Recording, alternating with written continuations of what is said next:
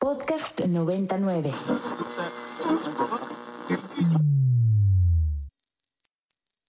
Ingresando código de acceso.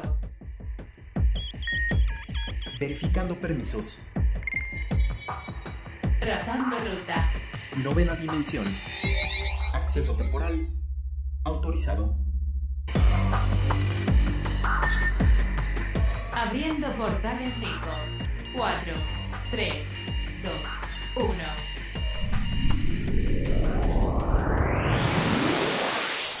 Hola, ¿qué tal? Bienvenidos a la novena dimensión. Yo soy Carpam y me acompaña en cabina. El Alien Edu. Recuerden que nos pueden escribir a nuestras redes sociales que son arroba ibero909fm o también me pueden escribir a mí en mi arroba que es arroba carpam13 y a ti Edu.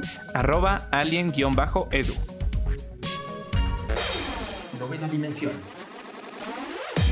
Cuadrante calculado. 1, 1, 1, 0, 0, 0, 1, 1, 0, 1.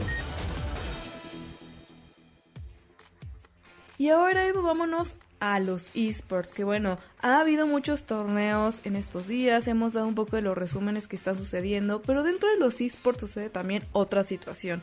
Tenemos a estos pro players, que son estos jugadores que, pues bueno, van un poco más allá, ¿no? Que realmente sus capacidades y sus habilidades de juego a veces superan hasta la realidad, ¿no? Pareciera que incluso podrían llegar a ser robots por la capacidad que tienen dentro de los videojuegos. Y uno de los jugadores muy, muy importantes dentro de los esports y que seguramente todos lo conocen, ya sea porque algún amigo los menciona o por noticias, etcétera, es Faker. Eh, es este jugador de League of Legends tan popular, tan bueno, que ha crecido muchísimo en lo que va de los últimos años y que recientemente acaba de anunciar que va a estar lanzando eh, su marca de ropa de aniversario, que es el T1 Faker, eh, su colección de, pues, de, marca, pues, personal, ¿no? Con este, con este pues chico, iba a decir personaje, pero no, es, es un humano, es una persona real, aunque parece que juega de, pues no sé, como les digo, como un robot, pero no, este chico es el que está lanzando su marca y que pues bueno, a mí Edu lo que me sorprende y me llama mucho la atención es como actualmente ahora quizás en comparación a los deportes, también ahora los videojugadores se están volviendo tan populares que las marcas están decidiendo crear su propia ropa para, pues digamos, como venderla, ¿no? Definitivamente, o sea, ya es, ya ha llegado tan, tan grande eh, todo este mundo de los esports que como tú lo dices, ya se puede empezar a comparar con el mundo del deporte tradicional, ¿no? Igual que hay miles de personas que admiran a Messi o a Cristiano Ronaldo o quizá algún boxeador como el Canelo, pues ya también existen muchos gamers que admiran a estos videojugadores pro players y bueno, Faker sin duda es uno de los más grandes, yo me atrevería a decir que es de los más reconocidos y de las leyendas que ya se van a quedar como en el Salón de la Fama, por lo menos en el ámbito de League of Legends, que además es uno de los juegos que, que bueno, que vinieron como justo a evolucionar y a poner una, una estaca en todo esto de, los esports, me atrevería a decir que son los pioneros en este mundo. Entonces, evidentemente el hecho de que pues este chavo ya esté sacando su marca de ropa, yo creo que ya es algo positivo que, que, que bueno, que se va a quedar en el mundo de, los esports, ¿no? Entonces, pues sinceramente eh, me imagino que toda esta ropa va a estar únicamente como para mercados como Estados Unidos o justo Corea, que, que bueno, de ahí es nuestro nuestro faker y donde obviamente los super idolatran, sin embargo, eh, pues yo creo que a nuestra región no llegará por el momento, pero quizá en algún futuro y estaría interesante ver cómo le va. Claro, yo creo que poco a poco el mercado se a ir expandiendo porque es una realidad que los esports en México van en crecimiento y de hecho Faker es muy conocido aquí, o sea, creo que si en algún momento llevas una conversación con alguna persona que sea cercana a los esports o se está involucrando, Faker es un nombre que, que ha resonado mucho y por, por claras razones, ¿no? Realmente la capacidad de juego que tiene este chico y las habilidades son tan grandes que pues se ha marcado el nombre en muchas personas a nivel mundial. Entonces yo creo que igual lo están haciendo primero este lanzamiento poco a poco y quizás ahí ver cómo se va, pues no sé, distribuyendo a lo largo de lo que, pues de los países que seleccionaron para hacer la venta. Eh, y pues bueno, la mercancía va desde playeras, eh, también hay un como llavero, hay una...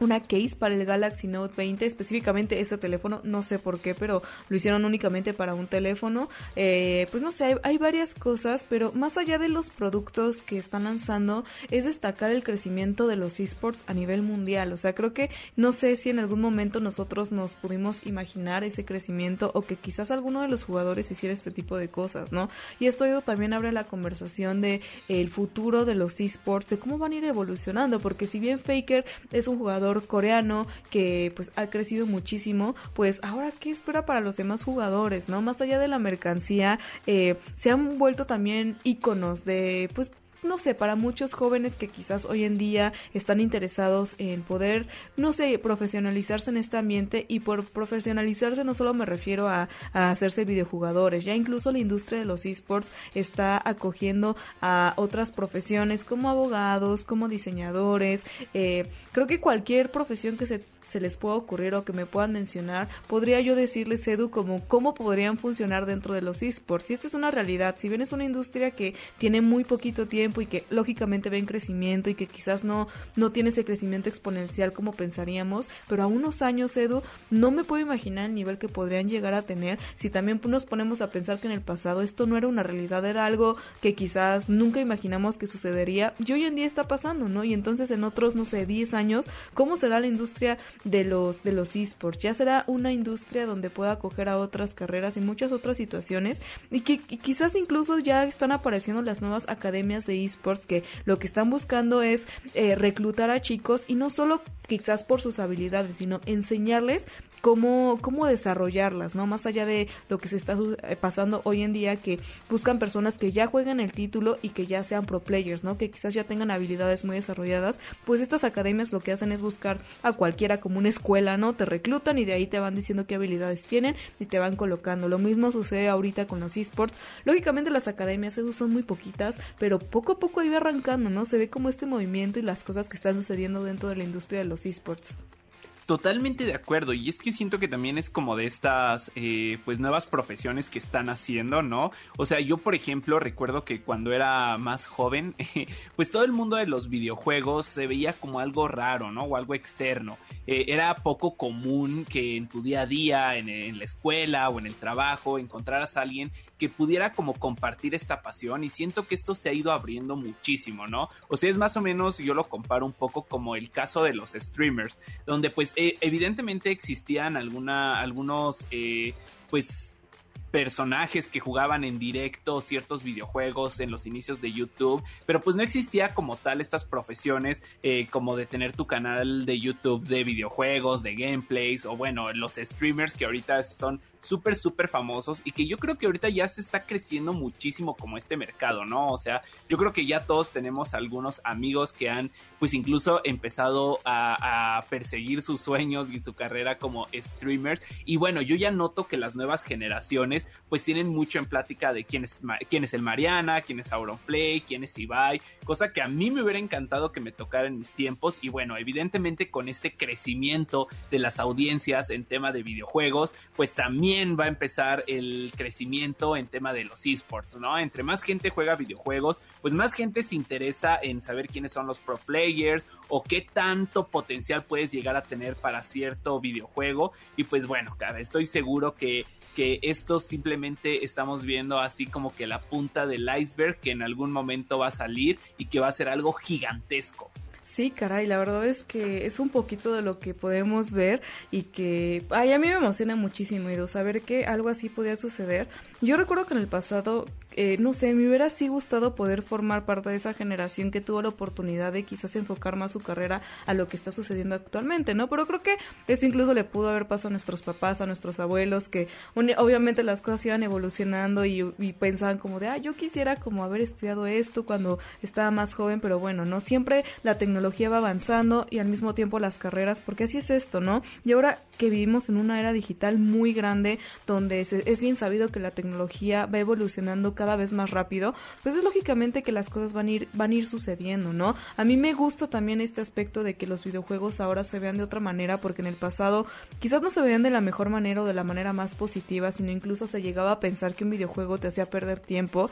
Y ahora esta evolución que está surgiendo te está abriendo el panorama, ¿no? De posibilidades. Donde sí los videojuegos requieren diseñadores, sí requieren diseñadores de audio, sí requieren esta gestión, pero también más allá existe una industria de deporte, existe una industria de comunicación, ¿no? Para difundir este tipo de eventos y la brecha de los videojuegos cada vez va creciendo muchísimo más y sobre todo cuando inició un videojuego que eran en 2D, que eran pixelados. Creo que nunca se pensó la magnitud de llevarlo más allá, ¿no? Eh, siempre he platicado un poco del inicio de los videojuegos, que fue meramente por una persona que quería mantener entretenidas a las personas que estaban directamente en su estudio, era un científico que pues quería poder entretener a las personas que lo iban a visitar y pues nada, así surgió como una, una, una manera de entretenimiento y que hoy en día, además de entretener, se está volviendo en una profesión en la que todos pues eventualmente podemos tomar partida de diferentes maneras y que se está enriqueciendo muchísimo, Edu. Así que lo único que nos resta es ver cómo crece, cómo evoluciona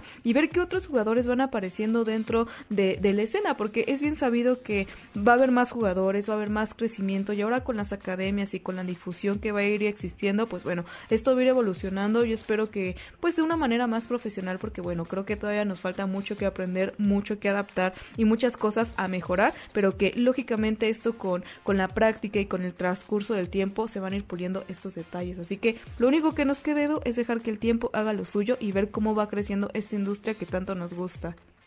Buy it, use it, break it, fix it, trash it, change it, melt, upgrade it, charge it, point it, zoom it, press it, snap it, work it, quick erase it, write it, cut it, paste it, save it, load it, Alerta de acceso. Novena dimensión. Novena dimensión. Alerta de acceso. Alerta de acceso. Acceso temporal. El portal está comenzando a sonar y eso quiere decir que ya está por cerrarse. Nosotros nos escuchamos mañana en punto de las 6:10 de la mañana. Bye. 3, 2, 1. Cerrando portal. Para más contenidos como este, descarga nuestra aplicación disponible para Android y iOS o visita ibero909.fm.